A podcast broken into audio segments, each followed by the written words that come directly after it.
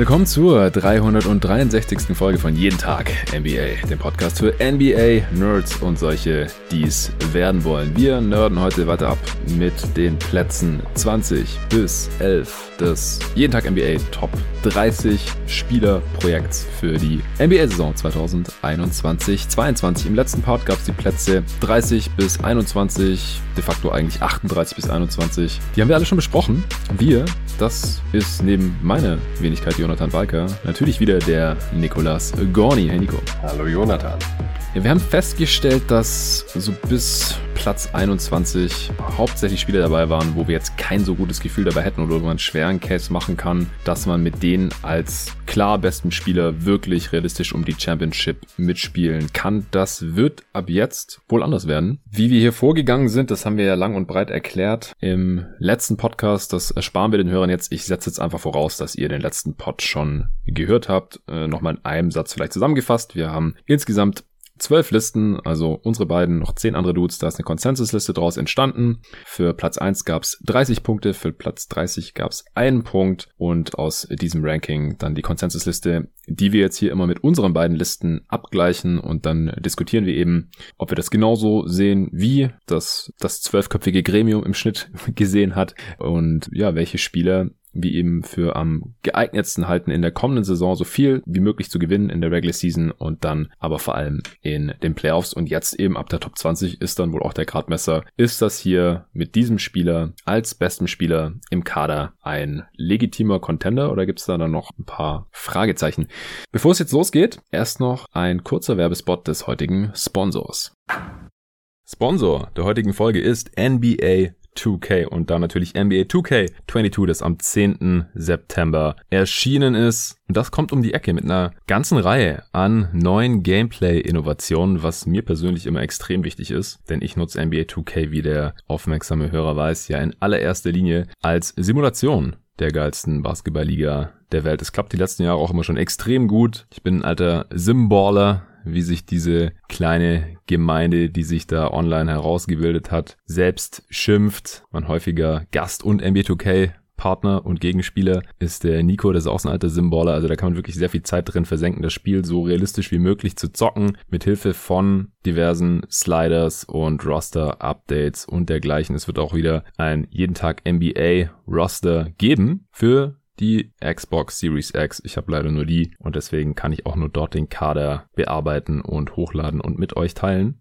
Bin jetzt gerade noch im Urlaub. Ich habe die Xbox tatsächlich sogar dabei und habe auch schon meinen Download Key zu diesem Zeitpunkt, wenn ihr das hört und das Spiel wahrscheinlich auch schon runtergeladen und eine Runde gezockt, damit ich da nicht zu viel Zeit verliere. Und dann äh, braucht es meistens ein paar Wochen, bis ich das Roster mal grob überarbeitet habe und sobald das passiert ist, werde ich es euch zur Verfügung stellen.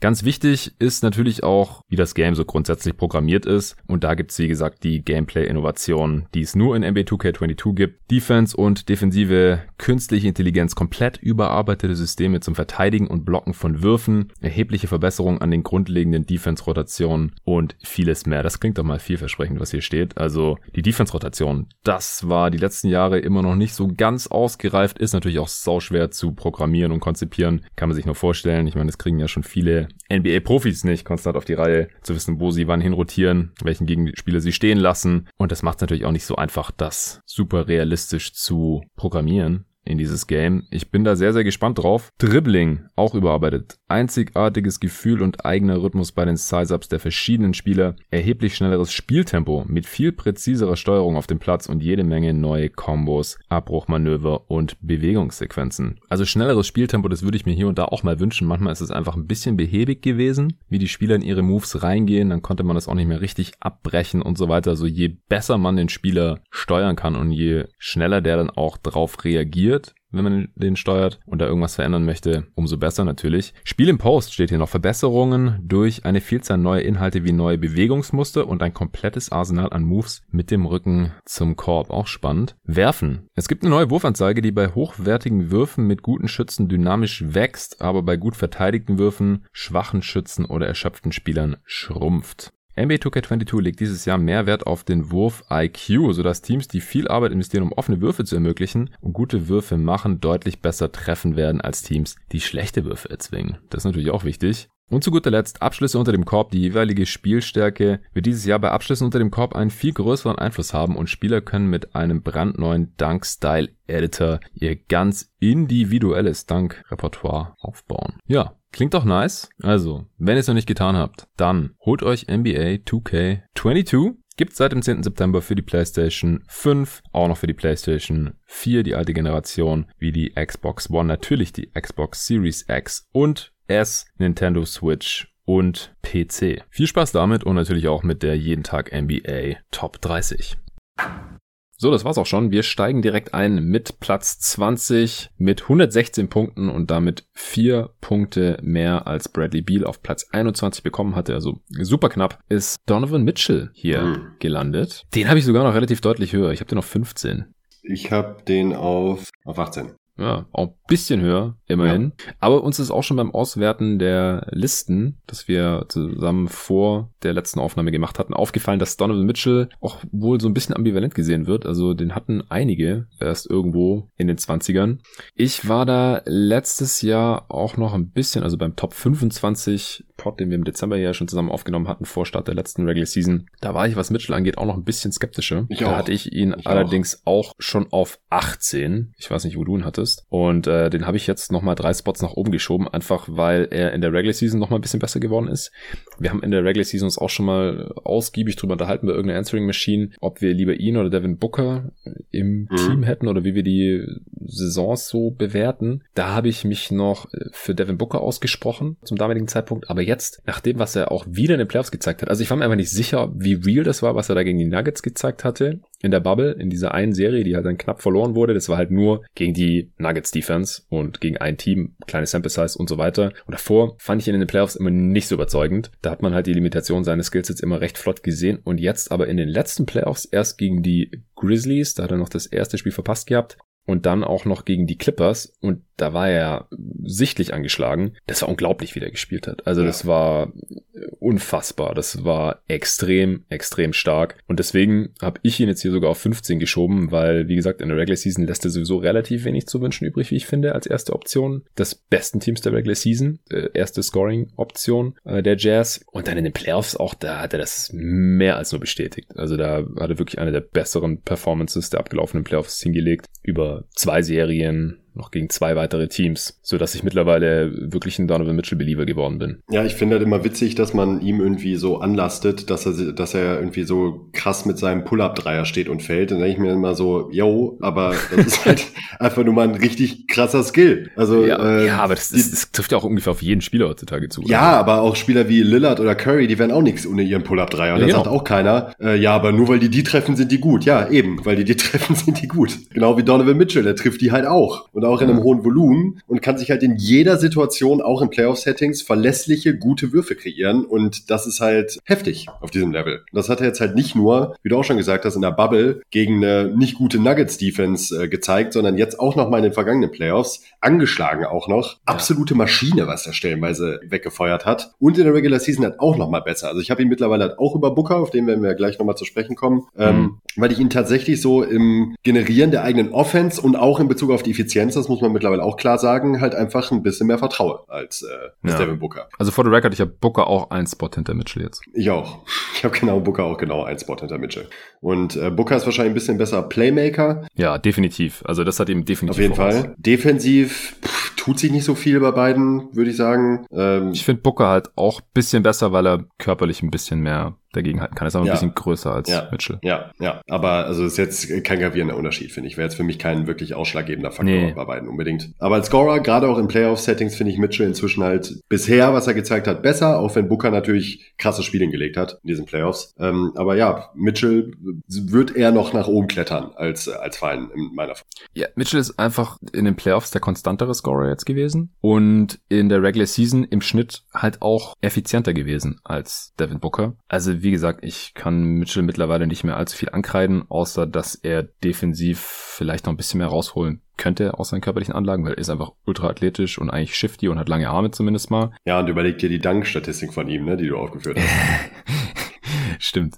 Ähm, er, er hat die schlechteste Quote von allen Spielern gehabt in der letzten Regular Season, äh, was, was Dunks angeht. Also er verstopft sich so viel wie kein, kein anderer Spieler. Aber davon ab, also Mitchell 35er Usage, das ist ganz weit oben mit dabei in diese Liga mittlerweile. 1,14 Points per Shot Attempt, 115er Offensivrating. Also Points per Shot Attempt bei Shooting-Effizienz ist er schlechter als Booker aber im Offensivrating insgesamt besser als Booker und das ist darauf zurückzuführen, dass ins Offensivrating halt noch äh, das Playmaking für andere mit einfließt, also Turnovers und halt auch Assists. Da ist Mitchell halt deutlich besser unterwegs als Booker. Ähm, er begeht weniger Turnovers und äh, kreiert mehr für seine Mitspieler, wobei ich halt Booker da vom Eye-Test her besser finde als Mitchell. Statistisch gesehen ist Mitchell da mittlerweile besser unterwegs, aber vor allem macht er halt weniger Turnovers. Das ist halt schon äh, ein Problem gewesen bei Booker, vor allem zu Beginn der letzten Regular Season, was sich halt auch noch über die Saison dann in diesen Statistiken widerspiegelt. Mitchell kreiert deutlich mehr für sich selbst auch als Devin Booker, weil Mike Conley offensiv halt nicht ganz den Stellenwert hat wie Chris Paul. Also die haben einfach unterschiedliche offensive Rollen. Das haben wir, glaube ich, damals im Pod auch schon besprochen gehabt. Mitchell kreiert 85% seiner Zweier selbst. Booker nur in Anführungsstrichen 61%, das ist ein Riesenunterschied. Und ähm, Mitchell kreiert 50% seiner Dreier selbst. Booker nur ein Drittel. Das ist auch ein Riesenunterschied. Mhm. Und äh, Mitchell trifft sie halt auch noch besser. Also Mitchell ist der bessere Dreier-Shooter als Booker mittlerweile. Relativ klar. Also da kommt schon einiges zusammen mittlerweile. Dazu halt noch das, was Mitchell jetzt in den Playoffs gezeigt hat. Und das reicht für mich halt mittlerweile, um ihn zumindest mal einen Spot über Booker zu ranken. Insgesamt auch auf 15. Also ich habe ihn auch noch vor eins, zwei, drei Spielern, die wir jetzt auch noch vier Spielern, die wir noch gar nicht besprochen haben. Ja, also ich sehe ihn hier anscheinend positiver als der Konsens. Mich würden mal Argumente interessieren von Leuten, die ihn nicht in ihrer Top 20 haben. Ja, davon gibt es einige, sonst wäre er hier nicht auf 20 gelandet. Also. Ich finde ihn mittlerweile auch tendenziell eher underrated. Ja, ich verstehe nicht wieso. Nee. Er war erst ein bisschen overhyped, weil am Anfang war er schon relativ ineffizient. Das ist so. halt, er war halt vorher eher ein bisschen overrated, fand ich. Ja, ja. Und da auch immer auch so ein bisschen dieser Fool's Gold Spieler, der halt irgendwie schöne Zahlen aufgelegt hat, aber nicht wirklich effizient war und auch Slam nicht wirklich. Champ. Ja. Das äh, kommt immer gut an beim, beim Casual-Fan und so. Ja. Ey, kein Vorwurf, ja. Aber ja, aber so ist es. Ich glaube, genau das ist es. Und ich glaube, dass das halt noch ein bisschen festhängt so in den Köpfen. Das ging mhm. mir auch ähnlich, als wir ihn mit Booker verglichen haben. Und ich so intuitiv auch direkt gesagt hätte, ja, Booker ist auf jeden Fall besser. Und wenn man sich dann aber die Zahlen anguckt und mittlerweile eben auch der Eye-Test bestätigt, äh, hat er sich halt echt krass gemausert. Kann man nicht anders sagen. Ja. Kommen wir zu Platz 19. Da steht Kyrie Irving mit 120 hm. Punkten. Das sind nur vier mehr als Mitchell. Also auch hier, das ist gerade alles relativ nah zusammen. Beal, Mitchell, Irving und dann auch noch der nächste Spieler, der auf 18 kommen wird. Ich habe Irving ein bisschen niedriger. Ich habe den auf 24. Das liegt nicht an seinem Skillset oder was er ist als Spieler, sondern einfach, weil ich bezüglich seiner Availability Sorgen hätte, wenn er mein bester Spieler ist. Also wenn meine Saison mit Kyrie Irvings Anwesenheit steht und fällt, dann mache ich mir mhm. Sorgen. Dann sieht's düster so aus. genau. Also wie gesagt, wir setzen voraus, dass der Spieler gesund in die Saison geht. Aber Irving hat auch immer mal wieder eine Kleinigkeit oder fehlt aus anderen Gründen, die wir hier vor allem aus Deutschland nicht immer nachvollziehen können, aber die teilweise auch die Kollegen vor Ort nicht nachvollziehen können. Nicht mal irgendwelche Leute, die für die Franchise, für die Netz arbeiten, nachvollziehen können, teilweise. Also Irving ist einfach kein ganz einfacher Spieler und er hat in den ja. letzten drei Jahren 18 Playoff-Spiele gemacht. Ne? Das ist halt auch echt wenig. Ja, und auch in der Regular Season war er teilweise einfach nicht ja, verfügbar. Das kommt dazu. Das kommt dazu. Und als bester Spieler fand ich ihn auch nicht so überzeugend. Ja, in Boston hat er also gegen die, die Serie gegen die Bucks war halt katastrophal, kann man nicht anders sagen. Also die war in wirklich Playoffs, katastrophal. Genau. Also in der Regular Season teilweise ganz gut ja, und so. Ja. Aber ja, ich, ich konnte den echt nicht in die Top 20 packen. Und im Endeffekt habe ich ihn halt ähm, hinter natürlich Mitchell, jetzt von den Spielen, die wir schon besprochen haben, natürlich auch hinter Booker dann, hinter Beal, hinter Morant und auch knapp hinter Middleton und Holiday. Gepackt, das mag jetzt ein bisschen Recency Bias sein, äh, Irving hat auch krasse Zahlen aufgelegt in der Regular Season. Das ist keine Frage, aber das kannst du jetzt vielleicht mal kurz ausführen, weil du hast ihn höher Richtig krasse oder? Zahlen. Wo hast du ihn noch? Irving, äh, ich habe ihn auf 16 sogar. Boah, sogar noch höher hier. Ja. okay, dann ja. Ja, damit vielleicht aber ein bisschen zu hoch, weil ich glaube jetzt über Mitchell würde ich ihn auch nicht zwingend nehmen. Wenn mhm. ich jetzt so nochmal drüber nachdenke. Die waren bei mir halt sehr, sehr eng. Also Also dieses, es ist ein Quartett. Äh, der nächste Spieler wird gleich kommen. Ich weiß nicht, ob auch schon der nächste ist, den wir nennen, aber der gehört auch noch dazu. Ähm, die waren bei mir alle ziemlich eng beieinander, weil alle defensiv nicht so toll sind, offensiv dafür halt echt schon krasse Leistung gezeigt haben. Aber Trey Young, oder? Äh, also kannst du jetzt einfach genau, gerne raushauen. Ja. Genau, äh, Trey Young.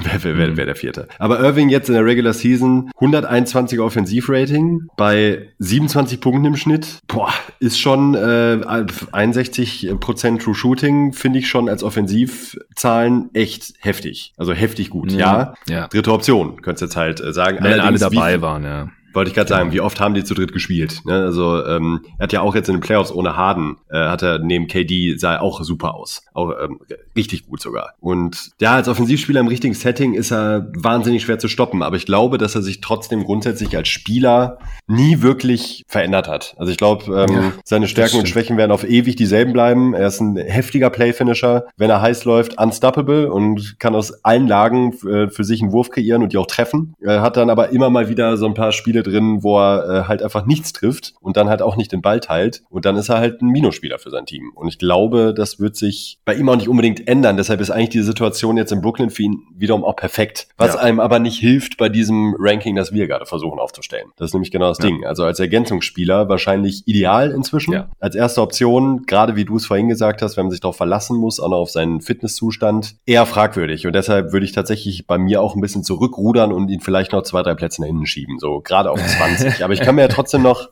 ich kann mir ja trotzdem noch schön ausmalen, dass er in einem perfekten Team auch als bester Spieler irgendwie noch funktionieren kann. Auch wenn man es tatsächlich ja. nie richtig gesehen hat, wenn man ehrlich ist. Ne? Also könnte sein. Ja, will ich jetzt nicht unbedingt abschreiben, aber bei den ganzen anderen Spielern, die ich halt vor ihm habe, da habe ich da weniger Kopfschmerzen und als Ergänzungsspieler, da verteidigt er mir auch einfach zu schlecht. Also wie gesagt, ich habe ihn halt zwischen 20 und 30 gerankt, in dem Fall jetzt auf 24, wo halt die ganzen Spieler drin sind. Das haben wir im letzten Pod ausführlich besprochen, wo wir sagen, ja, als erste Option reicht wahrscheinlich nicht für den Titel, sondern es sind eher sehr gute zweite Option oder halt als beste Option, als erste Option sind es dann Teams, die halt vielleicht ein paar Playoff-Runden gewinnen können. Da passt Irving halt für mich perfekt rein. Für mehr fehlt mir da mittlerweile der Glauben, dass es noch besser wird, auch wenn er jetzt erst in die Age 28 Season geht, nach wie vor. Also der Typ ist immer noch relativ jung eigentlich, weil er einfach auch schon so jung einen Titel gewonnen hat. Das vergisst man halt oft, wie jung der halt 2016 ja. noch war, da mit LeBron. Das war halt für mich die beste Rolle für ihn. Da hat er keinen Bock mehr drauf gehabt, wollte dann weg, wollte getradet werden und jetzt ist er halt eigentlich wieder in der Situation, wo er halt, wenn alle fit sind, halt echt relativ klar die dritte Geige nur spielt und die halt sehr, sehr gut. Und er hat halt natürlich auch das Talent, um mal, wenn äh, Durant halt nur die halbe Saison spielen kann, wie letzte Saison, oder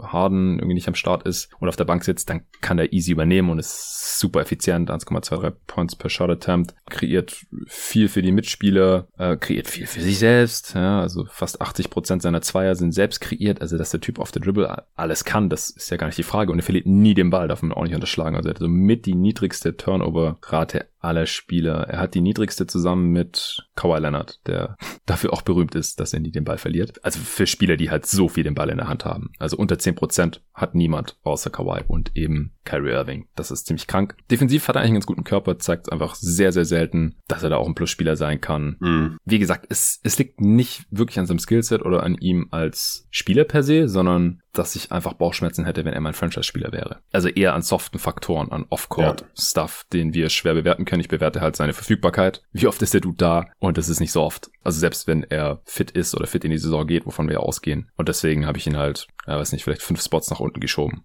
circa. Deswegen bei mir halt auf 24, im Consensus Ranking auf 19, auf 18, da ist Zion Williamson. Hm. Vier Punkte mehr als Kyrie, also wenn man so sieht, quasi in einem Tier mit Kyrie, Mitchell und Beal. Habe ich auf 20. Und, ja, äh, ich, ich, ich wollte gerade schauen, wo ich ihn habe. Ich habe ihn noch zwei Spots tiefer, auch auf 20. Ja, wir haben ja mhm. beide auf 20. Da finde ich eigentlich auch ganz gut aufgehoben, muss ich ehrlich sagen. Wir hatten eine ja.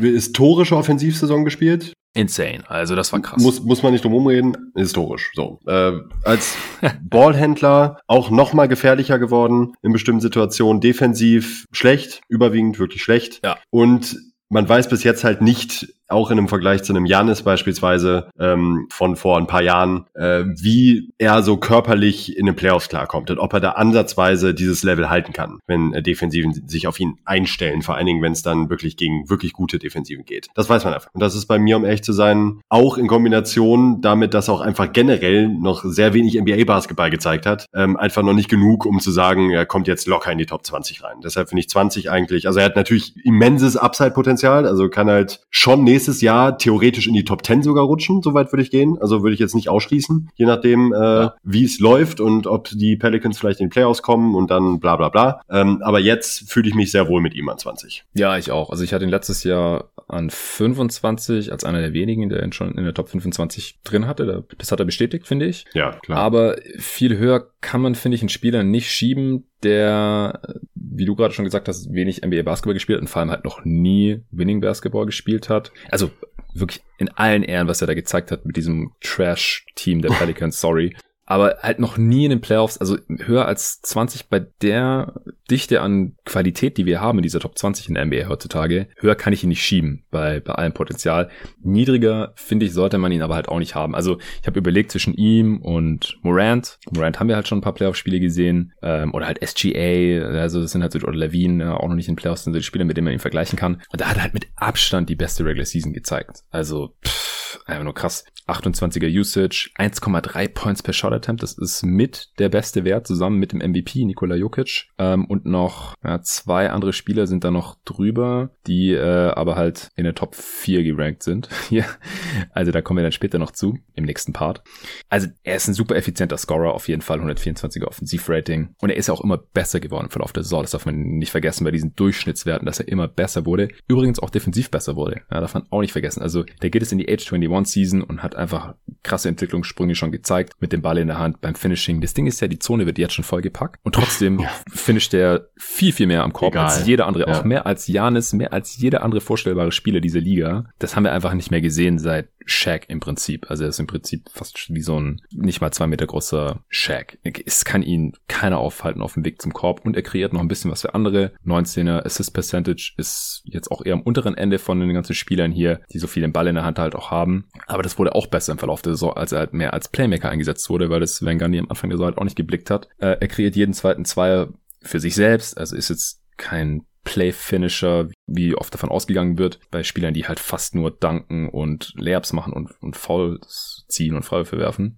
Er verliert relativ wenig den Ball. Also defensiv, ähm, wie gesagt, muss man mal sehen, inwiefern das dann in den Playoffs attackiert werden kann. Aber ich finde, es ist halt auch kein so großes Problem wie bei Jokic zum Beispiel, weil du halt neben Zion problemlos einen traditionellen Rim Protector spielen lassen kannst, weil Zion halt einfach einen Forward oder einen Wing verteidigen kann. Das kann Jokic halt einfach nicht machen, weil dann wird das die ganze Zeit attackiert. Und das geht bei Zion in der Form Meiner Meinung nach halt nicht. Also von allem, was wir bisher gesehen haben von Zion und von seiner Entwicklung, habe ich halt nicht so große Fragezeichen bezüglich seiner Playoff-Tauglichkeit. Es ist vielleicht ganz gut vergleichbar mit Janis, auch wenn er noch mal ein bisschen mehr Undeniability gezeigt hat auf dem Weg zum Korb in der Regular Season bisher. Obwohl er halt ohne Spacing gespielt hat und jeder weiß, dass er zum Ring geht. Aber man muss es halt erst noch sehen. Ja, das, das muss er halt erst noch zeigen. Deswegen konnte ich ihn jetzt noch nicht höher als 20 schieben. Aber der eine oder andere hat es getan. Also ich glaube so um 5 15 haben ihn schon ein paar verortet. Und ich kann mir gut vorstellen, dass er eine Top 15 Saison spielt, zumindest eine Top 15 Regular Season. Ja, absolut. Man muss halt echt sehen, reicht es mit den Pelicans da jetzt in die Playoffs? Aber das ist ja hier gar nicht die Frage. Wir vielleicht, vielleicht ist ja schon gut genug, dass es mit den Pelicans reicht. Das ist es eben. Genau. Und in unserem Gedankenexperiment würde er mit einem besseren Team spielen als mit den ja. Pelicans 2021, 2022. Und dann bin ich mir sehr sicher, dass es für die Playoffs reichen würde. Und ich glaube, in der perfekten Welt mit Zion als besten Spieler, mit genug Spacing und Defense drumherum, also wenn er der beste Spieler ist, du brauchst da nicht so viel, glaube ich, daneben, um, um den Titel mitzuspielen. Das kann ich mir schon vorstellen. Deswegen, also, wie gesagt, so ab 21, 20 bei mir auf der Liste und ich habe Zion auf 20, finde ich es halt bei jedem Spieler irgendwie vorstellbar, dass du einen Case machen kannst als besten Spieler, dass mal ein Contender sein kann.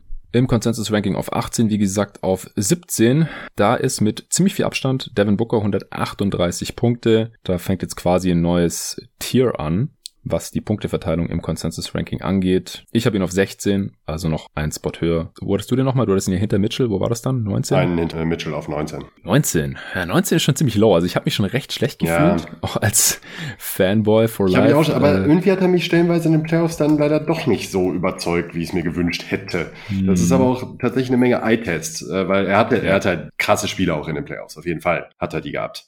Aber in der Summe ich weiß nicht. Also war das schon die bestmögliche Competition, die er da hatte, auch von den Gegnern her? Ja, Drew Holiday ist halt verflucht unangenehm als Verteidiger, aber über die ganze Postseason, ja, es war auch seine erste, auf jeden Fall, aber 106er Offensivrating, 55 True, äh, True Shooting ist gut, ist okay, aber hat mich halt nicht so richtig vom, vom Hocker gehauen. Ja. Und ich spreche jetzt ja auch nicht darum, davon, ob er jetzt ein Top 20 Spieler ist oder nicht. Das ist äh, eindeutig. Und ich kann auch sehen, dass man ihn ein, zwei Plätze höher sieht. Aber so klar Top 15 sehe ich ihn halt nicht. Und ich finde Mitchell aus genannten Gründen, wir haben es ja eben auch die beiden schon mal ein bisschen verglichen, halt einfach auch noch einen Ticken besser. Ja, also wie gesagt, ich habe ihn jetzt auch nicht mehr in der Top 15, äh, sondern auf 16 in dem Fall. Und äh, interessanterweise ist er damit auch niedriger bei mir als letztes Mal. Da hatte ich ihn noch auf 15, also so um einen Spot abgefallen, obwohl er im Prinzip jetzt zumindest mal was in den Playoffs zeigen konnte, noch richtig starke Spiele hat, wie du gerade schon gesagt hast, aber er hatte halt auch, also er war halt auch einfach inkonstant. Also man hat gemerkt, dass es seine ersten Playoffs sind und dass er dann äh, schon ab und zu mal mit seinem Latein am Ende war und erstmal noch adjusten musste und dann sind halt auch teilweise die Würfel einfach nicht gefallen ich finde halt auch die Regular Season, die reißt es dann halt bei ihm jetzt auch nicht raus, weil die war halt schon auch eher am ineffizienteren Ende jetzt von allen Spielern, die äh, wir heute hier besprechen. Ja, das halt auch verhältnismäßig enttäuscht, fand ich eigentlich im Vergleich zu, zu letztem Jahr. Ja, genau. Also äh, Shooting-Effizienz mit 1,18 Points per Shot ist super, aber 110er Offensivrating, das ist halt eins der schlechteren hier. Es ist besser als Ja Morant, den wir im letzten Pod noch besprochen haben, aber ansonsten ist halt eigentlich jeder besser. Und das sind halt, wie gesagt, die Turnovers im Verhältnis zu den relativ wenigen Assists, die er macht, halt neben Chris Paul, die äh, seine offensive Effizienz da so ein bisschen runterziehen. Also ich, ich habe halt das Gefühl, dass er seine offensive Rolle, dass sie immer noch nicht ideal ist, dass er die immer noch nicht ganz gefunden hat, neben Chris Paul in diesem äh, System von, von Monty Williams. Also er hatte individuell jetzt nicht vom Skillset her, aber vom Output schon bessere Saisons, als sie sonst noch schlechter waren und er einfach eher so eine James Harden Rolle hatte, also einfach alles gemacht hat, jeden Angriff und viel Pick and Roll und so. Ich glaube schon, dass er in der Rolle bei den Suns jetzt langfristig oder mittelfristig, vielleicht schon nächste Saison, effizienter sein kann und natürlich äh, der, der Teamerfolg gibt ja auch diese Rolle eher recht, aber da muss er glaube ich noch ein bisschen reinfinden. Also hier ist auch nochmal eingepreist, dass ich stark davon ausgehe, dass Devin Booker nochmal besser wird in seiner Age 25 Season in den Playoffs unterm Strich sehe ich es positiv, wie er da aufgetreten ist und was er gezeigt hat. Die eher schlechteren Performance von ihm, die, die ziehen halt den Schnitt da schon noch relativ deutlich runter. Das ist schon so. Aber ich hätte, also man kann ja im Prinzip den Case machen, dass Devin Booker der beste Spieler der Suns war in der letzten Saison. Mhm. Er oder Chris Paul, das ist super knapp, das kommt auf an, wie man es gewichtet, aber auf jeden Fall die erste Offensivoption oder die erste Scoring-Option. Er hat eine größere offensive Last getragen als Chris Paul, deutlich.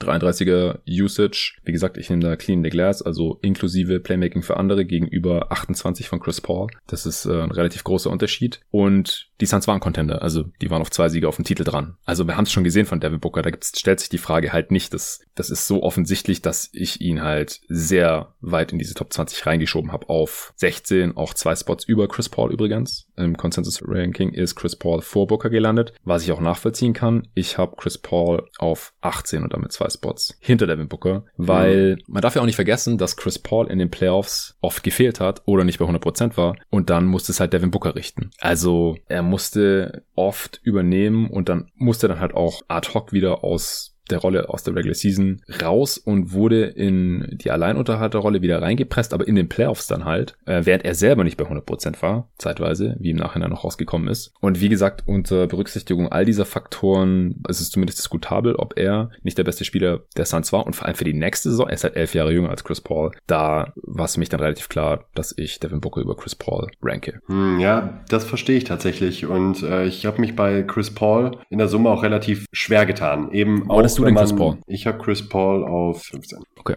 Da habe ich mir auch relativ schwer getan. Ich glaube, dass er gerade auch über eine Regular Season noch mehr Impact liefern kann als ein Devin Booker jetzt auch beispielsweise. Aber ich glaube auch, dass für ihn die Zeit als besten Spieler eines Contenders langsam zu Ende geht. Ich ihm halt zu, dass er das jetzt noch einmal zeigen kann vielleicht in einem Jahr. Ähm, aber er bekommt jetzt halt auch, wie man jetzt gesehen hat, man weiß natürlich nicht, wie fit er stellenweise war, aber teilweise schon seine Grenzen aufgezeigt. Auch eben als Spieler. Das Ding ist, er war in der Hinsicht nie wirklich anders. Also klar hat er mal eine Serie gegen die Lakers hingelegt, gelegt, wann war es 2008 oder so, wo mhm. er halt auch irgendwie seine 27 Punkte im Schnitt gemacht hat über die Serie. Ähm, aber der Spieler ist er ja eigentlich nicht. Das ja. ist auch eigentlich nicht der Spielstil, der ihm entgegenkommt. Und deshalb ah, habe ich mich bei ihm auch wirklich schwer getan, gerade aufgrund der Playoffs, weil er ziemlich viele Schwankungen drin hatte. Ich glaube aber, ja. dass er in einem Jahr jetzt noch theoretisch einen größeren Mehrwert bieten kann als ein paar der Spieler, die wir gerade besprochen haben. Ich muss aber wirklich sagen, äh, das merkt man jetzt auch, wenn man die Spieler dann wirklich nochmal aktiv diskutiert. Hätte ich schon Bauchschmerzen ihn vor äh, Mitchell, vor Booker und auch vor, ja, nee, vor Kyrie Irving nicht. Da, da würde ich ihn klar, auf jeden Fall ganz klar vorsehen. Aber auch Trey Young, der noch kommt. Äh, vor den dreien davor Chris Paul zu ziehen, boah,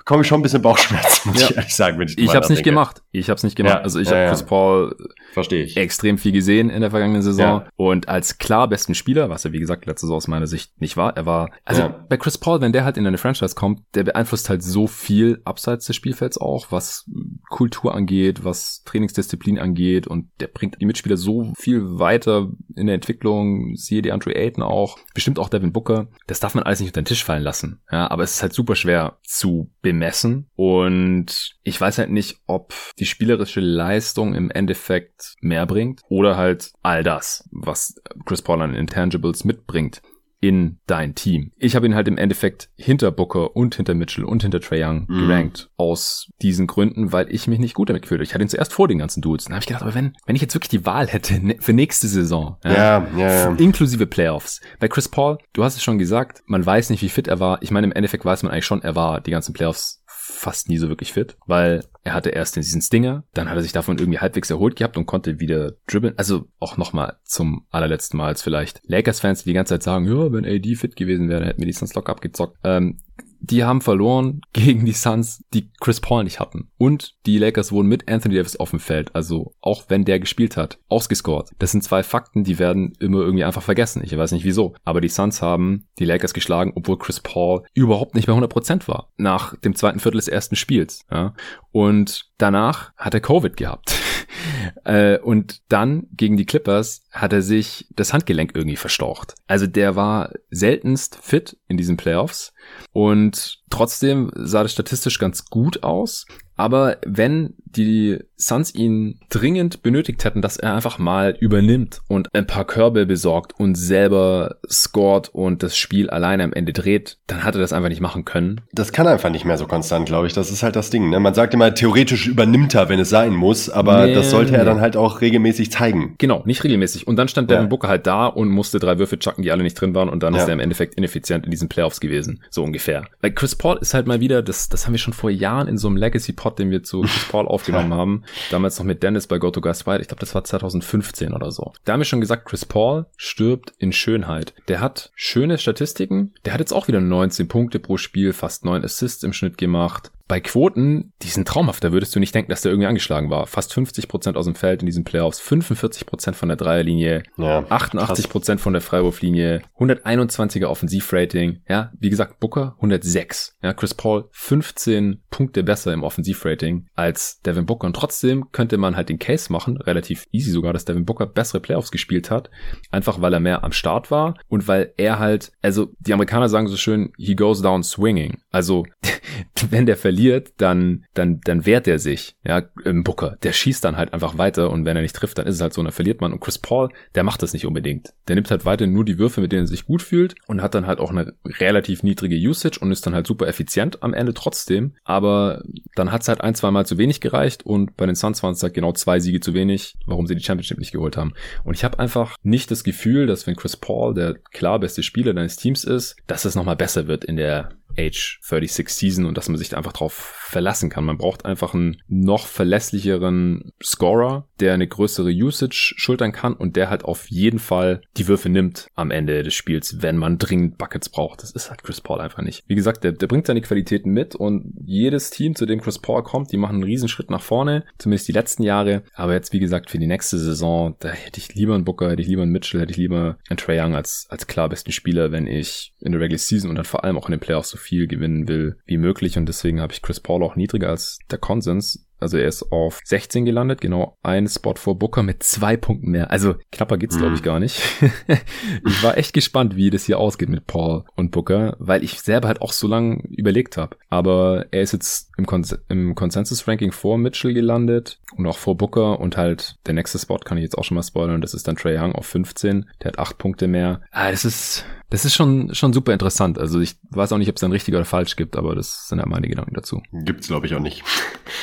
das ist tatsächlich, äh, glaube ich, irgendwie auch so eine Philosophiefrage. Aber ja. auch da, äh, ich habe es eben schon angeschnitten, ähm, ich fühle mich eher leicht zurückgedrängt bei mir im Kopf bei Chris Paul und hätte Kopfschmerzen und Bauchschmerzen, wenn ich ihn, oh wenn ich, wenn ich ihn vor Booker, Mitchell und Young nehmen würde. Ah, Gleichzeitig ist es halt auch Chris Paul und ah, ja, also er steht da, wo er steht bei mir, damit muss ich jetzt leben. Nächstes Jahr wird es aller Wahrscheinlichkeit nach anders aussehen, denn ich vermute mal nicht, dass er irgendwie eine bessere Regular Season oder bessere Playoffs als dieses Jahr hin kann. Ich denke, er kann es schon mal noch auf einem ähnlichen Niveau zeigen. Ähnliches Niveau, ja. Es ist halt aber auch nicht besser. Die Verletzung in den Playoffs ist halt auch so viel Pech. Ich meine, irgendwann muss doch das aufhören mit diesem Pech. Aber er hat jetzt halt auch wieder drei verschiedene Sachen in den Playoffs. Das ist nicht, mm. er hatte nicht nur mhm. Covid, mm. obwohl er geimpft war. Er hat sich nicht nur das Handgelenk verstaucht oder nur diesen Stinger gehabt, sondern alle drei Sachen in vier Playoff-Runden das ist unfassbar, aber es ist halt jedes Jahr so. Jedes Jahr hat der Typ irgendwas in den Playoffs. Das hat offensichtlich auch nichts mit der Ernährung zu tun oder so. Also Regular Season glaube ich sehr stark dran, dass ähm, seine gute Ernährung und sein umgestelltes Training und so weiter, dass er dadurch einfach fitter ist und in der Regular Season weniger Spiele verpasst. Aber dann in den Playoffs wieder, wenn man ihn dringend braucht, dann hat er jetzt wieder irgendwas gehabt die ganze Zeit. Mhm. Als Fan reagiere ich jetzt vielleicht auch ein bisschen zu emotional, dass ich da jetzt einfach das Vertrauen in ihn verloren habe und halt wirklich Bauchschmerzen habe. Aber ich kann es ja auch rational ein bisschen herleiten, deswegen sind es auch ein bisschen Kopfschmerzen und deswegen halt in Anführungsstrichen nur auf 18 äh, ich verstehe es, dass er auf 16 gelandet ist. Ich kann es auch nachvollziehen, irgendwie, dass er auf, dass er ein Spot vor Devin Booker gelandet ist im Consensus-Ranking, aber es ist schon, schon sehr, sehr knapp. Kommen wir doch zu Trey Young. Wie gesagt, auf 15 gelandet, relativ knapp vor Chris Paul. Danach äh, fängt auch dann ein neues Tier an hier im Consensus-Ranking. Wenn man sich die Punkte anschaut, der nächste Spieler hat schon 19 mehr auf Platz 14. Also, Trae Young auf 15. Ich habe ihn auf 14 in meinem Ranking gehabt, also auch genau da. Wo mhm. hattest du ihn nochmal? 17. Okay. Also bei, bei Trae Young, äh, da fange ich direkt mal an, weil ich ihn letztes Jahr halt auch nicht in der Top 25 hatte. und da schäme ich mich auch nicht vor. Ich hatte schon auf 20 und da schäme ich mich nicht für. Nee, ich schäme ich mich auch nicht für, dass ich ihn nicht in der Top 25 hatte. Ähm, denn das fand ich nach wie vor durchaus gerechtfertigt, auch argumentativ vor der letzten Saison da so zu sehen. Denn man konnte bei ihm halt nach wie vor große Zweifel haben. Und bei mir ist jetzt das Ding, deshalb habe ich ihn jetzt auf so einer Zwischenposition. Immer noch nicht klar Top 15, aber klar Top 20. Er könnte ohne Probleme Probleme, jetzt noch mal ein paar Spots höher rutschen, wenn er das bestätigt, was er jetzt gezeigt hat. Mhm. Er hat in den Playoffs halt überzeugt. Ja. Auch gegen gute Defense und vor allen Dingen auch gegen gute Offense, also wo er auch in die Defense gezwungen wurde. Das Problem ist aber, dass weder die Knicks noch die Sixers ihn so wirklich rausgepickt haben in der Defense. Und das ja. klingt jetzt ein bisschen doof, weil da kann er nichts für. Kann er auch nicht. Aber ich sehe halt immer noch potenziell, dass er ein großes Problem sein kann in den Playoffs defensiv, wenn man gegen die entsprechenden Teams spielt. Mhm. Ähm, das gab's halt jetzt halt nicht, diese Situation. Deshalb, wie gesagt, das kann man ihm nicht anlassen. Da kann er gar nichts führen. Er hat ohne Wenn und Aber phänomenal überzeugt, offensiv in diesen, in diesen Playoffs. Heftige, heftige Leistungen gezeigt, stellenweise in der Regular Season auch. Also auch mit einer der Hauptfaktoren, warum die Hawks wirklich so performt haben, wie sie performt haben. Ja. Ähm, viele haben sie in den Playoffs gesehen, auch vor der Saison, er aber der, sie haben. Der Hauptfaktor.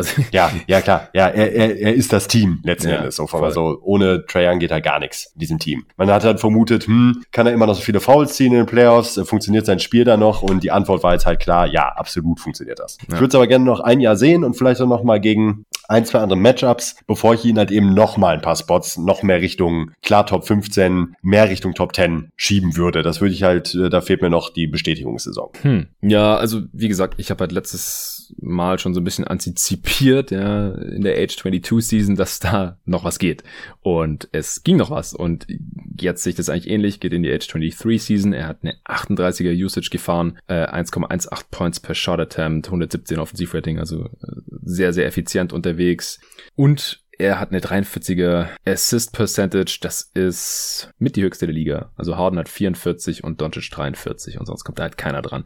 Und er scoret halt noch unglaublich viel. Also er ist die Offense der Hawks und 13% seiner Zweier sind assistiert, also im Umkehrschluss 87% off the dribble, äh, ohne Vorbereitung durch Teamkollegen. 70% seiner Dreier sind selbst kreiert. Er, der macht einfach alles für sein Team offensiv, ist effizient dabei und das Team gewinnt dabei. Was willst du mehr? Ich finde halt auch, dass er jetzt die ersten Fragezeichen in den Playoffs äh, durchaus wegwischen konnte. Also, wenn es jetzt eine Serie oder vielleicht auch zwei Serien so gelaufen wäre, dass er einfach defensiv nicht wirklich attackiert wird, dann hätte ich da ähnliche Zweifel wie du, aber ich finde nach drei Serien, also es kann schon sein, dass es irgendwann mal noch ein größeres ja, Problem er wird. Halt, er wurde halt nicht attackiert. Das ja, das aber Ding. äh, genau, aber es ging halt auch nicht so wirklich. Also die haben es ja teilweise schon probiert, teilweise Ja. hat das Spiel, Spielermaterial da nicht so wirklich gepasst. Aber also wenn es nach drei Serien nie so wirklich ein Problem war, dann wird es glaube ich auch kein riesiges Problem mehr. Klar, es wird Matchups geben, wo es ein größeres Problem ist, aber ich glaube, ich weiß nicht. Also klar, bei Curry haben wir es ja auch gesehen, da war das auch erst in den Finals wirklich ein Problem. Das kann schon sein. Ich würde es noch nicht ausschließen und er ist auch einfach viel kleiner als Curry zum Beispiel. Also das, das ist schon relativ wahrscheinlich und es gibt auch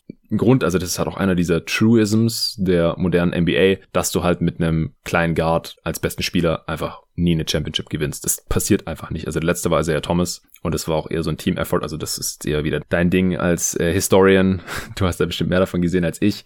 Tony Parker war immer noch ein Finals MVP, aber da war auch einfach Duncan der beste Spieler. Ja. Das, oder Billups, ja, das war auch ein Team-Effort Ja, bei den, bei den. Pistons, so dass, so dass halt der klar beste Spieler ein kleiner Guard ist. Die Teams, die werden halt normalerweise nie Champ oder wenn, ich meine, bei Curry ist es jetzt auch, es ist zwar strittig, aber wahrscheinlich auch kein Zufall, dass er noch nie Finals MVP war, obwohl er schon drei Titel hat. So, es passiert halt einfach nicht. Paul. Ha? Ne? Chris Paul. Chris Paul, ist ja, halt genau. das Ding, ne? Es ist ja. ein Truism irgendwie, Ja. nach wie vor. Es ist halt einfach so. Und wenn halt die einzige Ausnahme im Prinzip Curry ist, der aber, wie gesagt, selbst noch nie Finals MVP war, dann musst du halt wahrscheinlich auf diesem All-Time-Niveau offensiv agieren und defensiv halt wahrscheinlich mindestens dieses Niveau haben. Und das wird Trae Young einfach nie haben, weil er einfach einen halben Kopf kleiner ist als, als Curry, einfach nicht die körperlichen Voraussetzungen hat. Ich kann mir schon vorstellen, dass er irgendwann noch abused wird, aber das Ding ist, unterm Strich, es war nicht annähernd so ein großes Problem, wie man befürchten konnte. Offensiv war es überhaupt kein Problem. Er hat im Prinzip dieselbe Leistung gebracht wie in der Regular Season und das muss man erstmal schaffen. Das schafft auch nicht jeder hier in diesen Top 20, Top 15. Also äh, Trey Young für mich relativ fraglos hier in der Top 15 oder bei mir jetzt, wie gesagt, auf 14, um es genau zu nehmen, aber für mich auch im selben Tier mit jetzt noch zwei Spielern, die wir heute besprechen, mit Tatum und Paul George. Die kann man da von mir aus noch ein bisschen äh, rumschieben. Also das sind natürlich defensiv ganz andere Spieler, aber Trae Young hat halt offensiv schon viel mehr gezeigt als diese Ja. beiden Dudes und aus meiner Sicht halt auch mehr als Booker, bisschen mehr als Mitchell. Äh, deswegen habe ich sie auch vor ihm noch gerankt. Im selben Tier habe ich auch noch Jimmy Butler, ein Spieler, über den wir noch sprechen werden. Äh, und wie gesagt, über Chris Paul haben wir schon gesprochen. Das ist für mich eigentlich mittlerweile relativ klar alles. Ja, mir fehlt noch, ein Jährchen fehlt mir noch. Okay, Sorry. also ich, das ist ja, ist ja okay. Also wir müssen uns ja auch nicht immer einig werden. Ist ja schön, wenn wir uns mal Nein, nicht nein, einig nein. sind. Ich, weiß, ich sag's nur auch an die Hörer, nicht, dass ich hate, okay, ich Trae Young war so krass in den Mhm. Playoffs. Ja, aber es war ein Jahr, Mann. Eins. So, und wir sprechen hier halt von den Clear-Cut besten Spielern der Liga. Und hey, ich habe jetzt, hate ihn jetzt auch nicht. Platz 17 finde ich jetzt kein Hate. Nein, aber Also, nein, nein, alles gut. von daher. Äh, wie Ich gesagt, will mich nur im- verteidigen schon mal im Vorfeld. Ja, alles cool. Er ist, wie gesagt, Consensus-Ranking 15, du 17, ich 14, das passt. Dann kommen wir zu Platz, Platz 14. Wie gesagt, da fängt jetzt hier eigentlich ein neues Tier an, wenn man nach unseren äh, Scores geht. 167, das sind 19 mehr als Trey Young. Ähm, Jimmy Butler ist genau davor mit 169. Die sind hier eigentlich äh, sehr auf einem Niveau. Und äh, Tatum ist da schon sehr deutlich nochmal davor. Und Ja. der Spieler auf Platz 11, zu dem wir dann gleich noch kommen, das will ich jetzt noch nicht enthüllen. Denn äh, für mich ist halt die Top 11 ein anderes Niveau als alles, Mhm. was danach kommt. Aber wir werden heute noch einen von diesen Top 11 besprechen, der nicht in die Top 10 gekommen ist. Ich bin sehr, sehr gespannt. Und George Butler Tatum, ich kann total nachvollziehen, wieso die hier so nah aufeinander sind. Oder vor allem Butler und George, wieso die so nah aufeinander sind. Ich persönlich habe George und Tatum aber gerade ein bisschen vor Butler noch. Also Butler, ah, ich habe mich super schwer getan. Wie Mhm. gesagt, ist für mich auch irgendwie so ein Tier. Aber das war so ein bisschen der Verlierer bei mir dieses Jahr. Der ist ein bisschen abgestürzt. Also es ist jetzt wahrscheinlich gerade ein bisschen Recency Bias. Aber wow, war das schlecht in den Playoffs. Wir haben es im letzten Pod schon bei Adebayo angesprochen. Und Jimmy Buckets ohne Buckets. ja.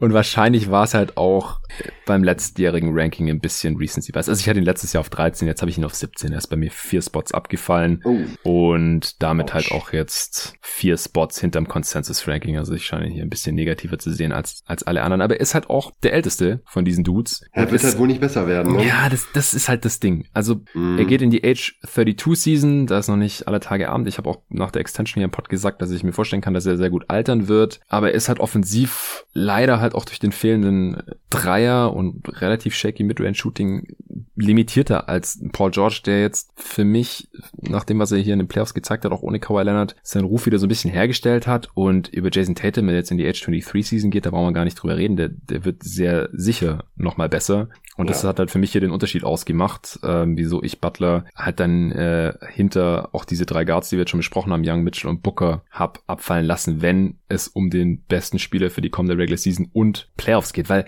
ich meine, selbst nach den letzten Playoffs haben wir das ja besprochen wenn du Jimmy Butler als besten Spieler hast, dann brauchst du halt auch Spieler, die vielleicht unterm Strich nicht besser sind als er, aber wo du halt weißt, die können mal für eine Playoff-Serie der beste Offensivspieler sein. Also war das ja bei den mhm. Heat. Mal was Dragic, ja. mal was Bam, mal was Butler. Ähm, und in einer war es, glaube ich, sogar Hero. ja, aber ich weiß nicht. Wo hast du Butler? Ich habe Butler auf 13. Okay. Und wie hast du da George und Tatum drumherum?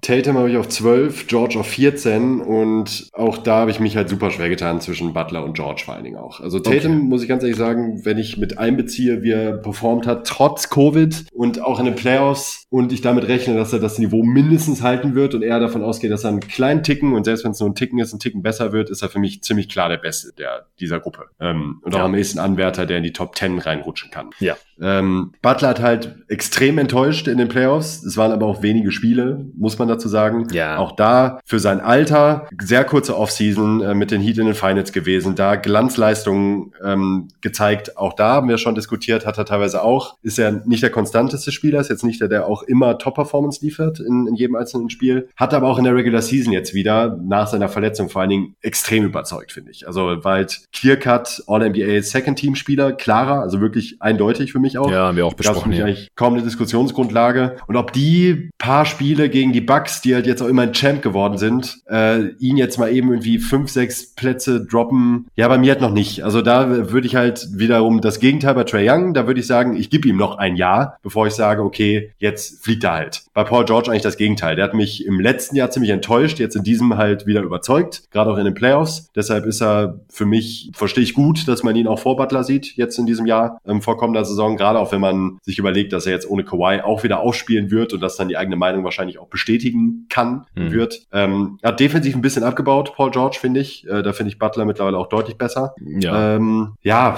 also die sind super eng, sind beide super eng. Und bei Butler gibt's bei mir noch den Benefit of the Doubt für zumindest für eine Saison. Der beste Playmaker der drei mit Abstand, finde ja. ich sogar. Ja, ja. Zieht halt immer noch Freiwürfe wie ein Bescheuerter. und das wird sich halt auch ins hohe Alter noch übertragen lassen. Und ich glaube eben, dass dieser, dass diese Playoffs Playoffs eher ein negativer Ausreißer waren, dass er nächstes Jahr wieder besser sein wird. In der Regular Season sowieso, aber auch in den Playoffs. Ja, das denke ich auch. Also wenn der nächste Jahr in den Playoffs nicht, wenn man davon nicht ausgehen könnte, dass er besser ist, dann hätte er in den Top 20 nichts verloren. Wie gesagt, sollte man nicht überbewerten, aber halt bei einem Spieler, der in die Age 32 Season geht und jetzt schon so langsam in Post-Prime geht, da kann ich es zumindest nicht ignorieren. Wenn der jetzt irgendwie äh, 25 wäre oder so, würde ich sagen, ja, scheiß drauf. Das ist mir viel wichtiger, was, es ist ja auch noch nicht mal ein Jahr her, ja, darf man nicht vergessen, was er da halt gezeigt hat. Aber ich fand es schon sehr seltsam, wie passiv er auch war in der ersten Runde. Also es ist ja nicht nur so, dass er nicht konnte, sondern irgendwie hat er auch einfach teilweise einfach nichts gemacht, so offensiv. Und das war halt auch nicht das allererste Mal. Es war jetzt halt auch noch zusätzlich dazu, nicht, dass er nur sehr wenig Volumen hatte, sondern auch, dass es noch so super ineffizient war. Regular Season war geil, also im Pod auch darüber aufgeregt, dass er, er kann All-Star geworden war, dann ähm, All-NBA war für mich auch sehr safe, All-Defensive Team natürlich auch. Und wie gesagt, ich habe ihn auf 17, also er ist jetzt hier vier Spots abgefallen und das halt auch, weil Booker, Mitchell, Young alle besser geworden sind und auch Paul George halt ein Bounceback hier hatte und halt im Gegensatz zu Butler auch sehr gute Playoffs gespielt hat. Und bei Paul George, bei dem war halt letztes Jahr, der hat halt unter dem Recency Bias gelitten, weil der hat einen miesen Abgang gehabt aus den Playoffs, sehr, sehr mies. Und da hat sich das Narrativ natürlich auch ein bisschen gedreht, so ja, Playoff P ist eigentlich ein Witz, weil der in Playoffs eigentlich schlechter wird und nicht besser. Ich habe es mir halt nochmal angeschaut, also im Schnitt ähm, performt Paul George genau gleich in den Playoffs wie in der Regular Season. Und das ist halt eher positiv. Also wenn man genau das gleiche in den Playoffs bringen kann gegen bessere Competition wenn es um die Wurst geht wie in der Regular Season, dann ist es gut. Und es gibt halt auch ein paar Kandidaten hier, die ich sogar noch vorhin gerankt habe, die in den Playoffs halt schlechter werden. Das ist bei Paul George nicht der Fall. Bei Tatum übrigens auch nicht, der auch mit einem ja, total unterlegenen Kader der Celtics gegen die Nets noch geile Playoffs gezockt hat und halt auch wirklich noch Potenzial hat, wie du vorhin schon gesagt hast, die Top 10 hier zu knacken. Ist immer noch super jung, Age 23 Season, hatte sehr vergleichbare Stats wie Paul George wenn man sich das so anschaut.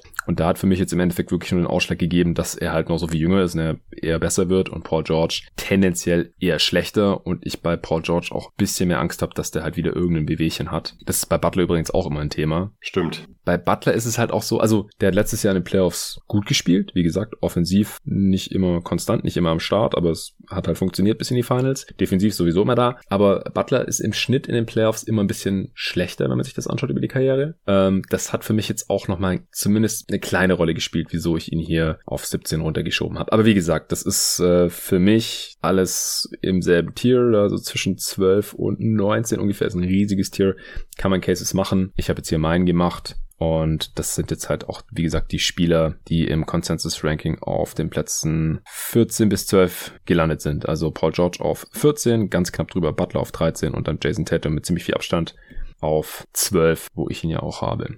Ja. Kommen wir zu Platz 11 und damit dem letzten Spieler für heute und dem ersten Spieler, der es nicht in die Consensus Top 10 geschafft hat. Sehr, sehr knapp. Hat 208 Uff. Punkte insgesamt bekommen. Der Spieler, der auf Platz 10 gelandet ist, hat 216. Also, Boah, krass. Ja, haarscharf, aber nicht reingekommen ist Damian Lillard. Ja. Wo hast du den? Auf 11. Ah, ja. Also ich habe den auf Du hast acht. Ne? Ah Mann, ich wollte raten. Asch. Ja. Sorry. Was hättest du geraten? Ich hätte äh, sieben getippt. Ich hatte ihn letztes Jahr auf sechs, also ja. das ja, hast du wahrscheinlich eben. noch im Hinterkopf.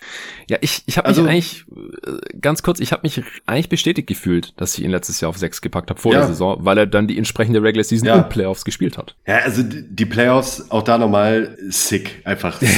Das war so abgefahren, was der Typ abgeliefert hat in dieser, äh, in dieser Postseason. Also, und da auch, da kann mir auch keiner kommen mit, ja, äh, irgendwie äh, hat das ja trotzdem dann gegen die Nuggets verloren, ohne Murray und so weiter. Ey, der Typ hat ein 139 Offensivrating in den Playoffs Alter. abgeliefert. 139. Ja. Äh, True Shooting 66 Prozent und hat halt 34 Punkte im Schnitt gemacht. Ich meine, was soll 10 Assists? Was soll der Typ denn noch mehr machen, bitte? Nee. Offensiv. Ja, der hat defensive Schwächen, auch große Schwächen stellenweise in den Playoffs, aber ähm, pff, also mit den richtigen Mitspielern, er ist ja eigentlich der prototypische Ballhändler, Shooter vom Skillset, den man sich eigentlich in der aktuellen NBA wünschen kann. Nur. Bei mir ist eigentlich, dass, dass ich ihn auf 11 habe, auch nur ein Zeichen dafür, wie pervers talentiert diese Liga mittlerweile ist. Denn äh, ich finde es halt auch nicht abwegig, ihn so in diesem Dunstkreis zu sehen. Also ich kann bei ihm halt alles nachvollziehen, so zwischen 11 und 7 ungefähr. 7, ja, Ja. 7, 6, 7. Ähm,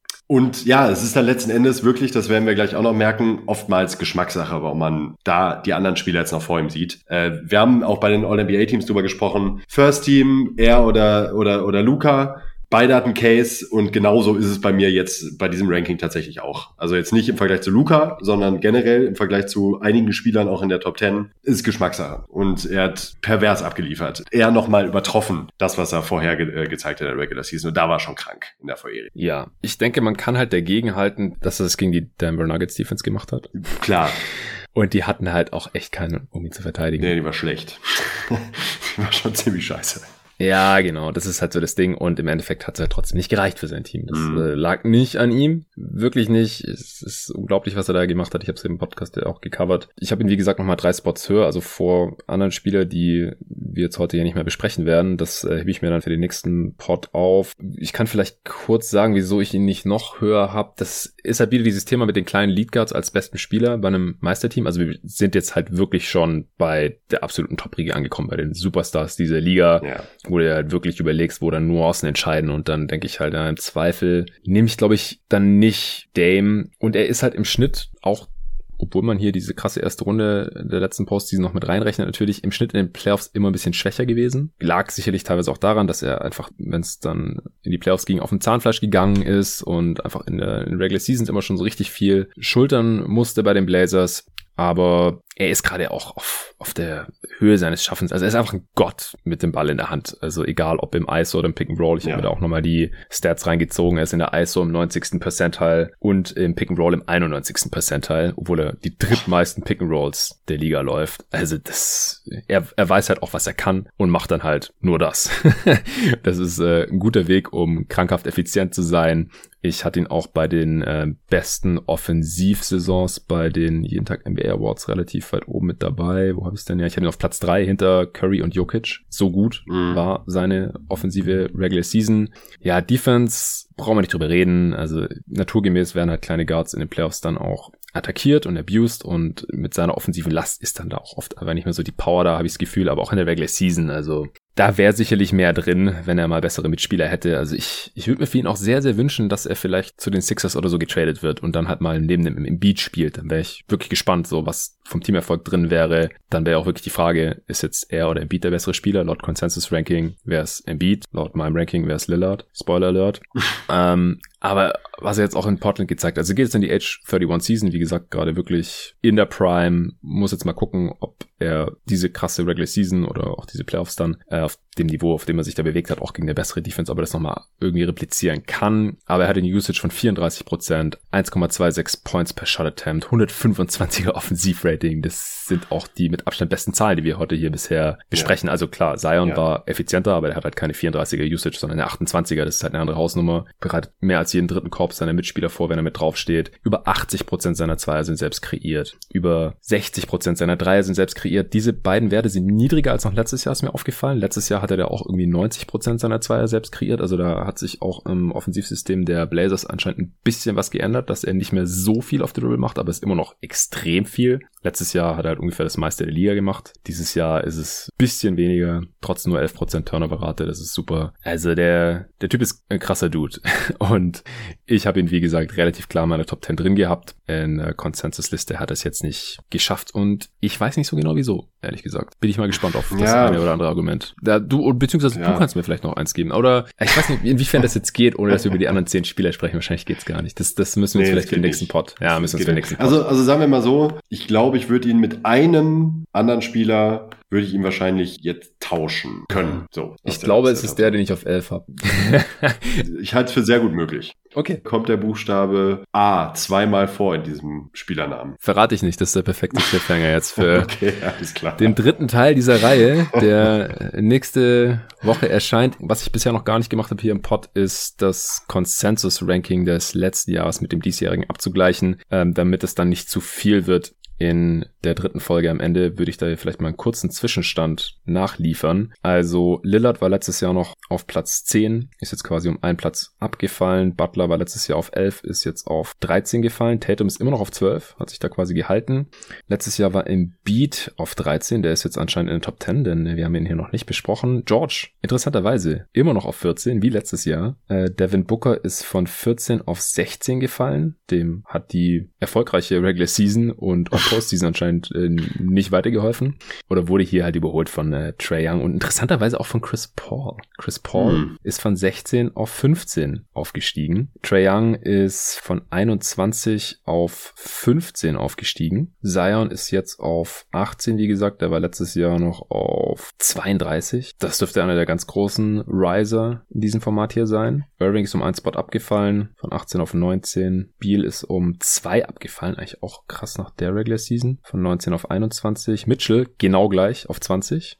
Auch krass eigentlich, dass seine bessere Regular Season und die Bestätigung in den Playoffs ihm hier nichts gebracht hat anscheinend. Ja, aber die Saison war einfach generell wild. Die Playoffs waren wild. Ich kann mir vorstellen, dass nächstes Jahr um die Zeit ähm, das alles irgendwie ein bisschen klarer wieder ist. Mm. Von den Kräfteverhältnissen.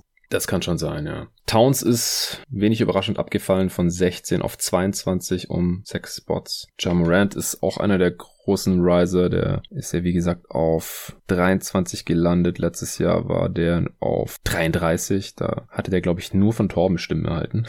Oder Punkte erhalten. Ein Prophet. Siakam ist abgestürzt von 23 auf 32. Gobert ist um zwei Plätze abgefallen von 24 auf 26. Ja, das sind so die hauptsächlichen Winners und Losers. Westbrook ist komplett rausgefallen, war letztes Jahr noch auf 28. Walker ist komplett rausgefallen. Ja, ich denke, das äh, reicht jetzt auch für heute. Vielen Dank wieder fürs Zuhören. Selbstverständlich gerne Nico auf Twitter adden at NicoG-GTG, auch gerne at jeden Tag NBA. Ich weiß nicht, wie viel ich im Urlaub drauf zugreifen werde, aber spätestens, wenn ich dann wieder online bin, äh, werde ich mir das alles im Nachhinein noch reinziehen. Vielen Dank auch nochmal an alle, die ihre Listen hier eingereicht haben. Wie gesagt, bisher haben wir uns da sehr zurückgehalten, was das äh, Roasten angeht, aber die werden sicherlich auch gerne auf Twitter mit diskutieren, wenn ihr hier irgendwas ganz anders seht. Oder vielleicht genauso seht wie die Konsensusliste oder Nico oder meine Wenigkeit. Ja, vielen Dank dafür und bis zum nächsten Part, wo wir dann die Top 10 enthüllen und heiß diskutieren werden. Bis dahin.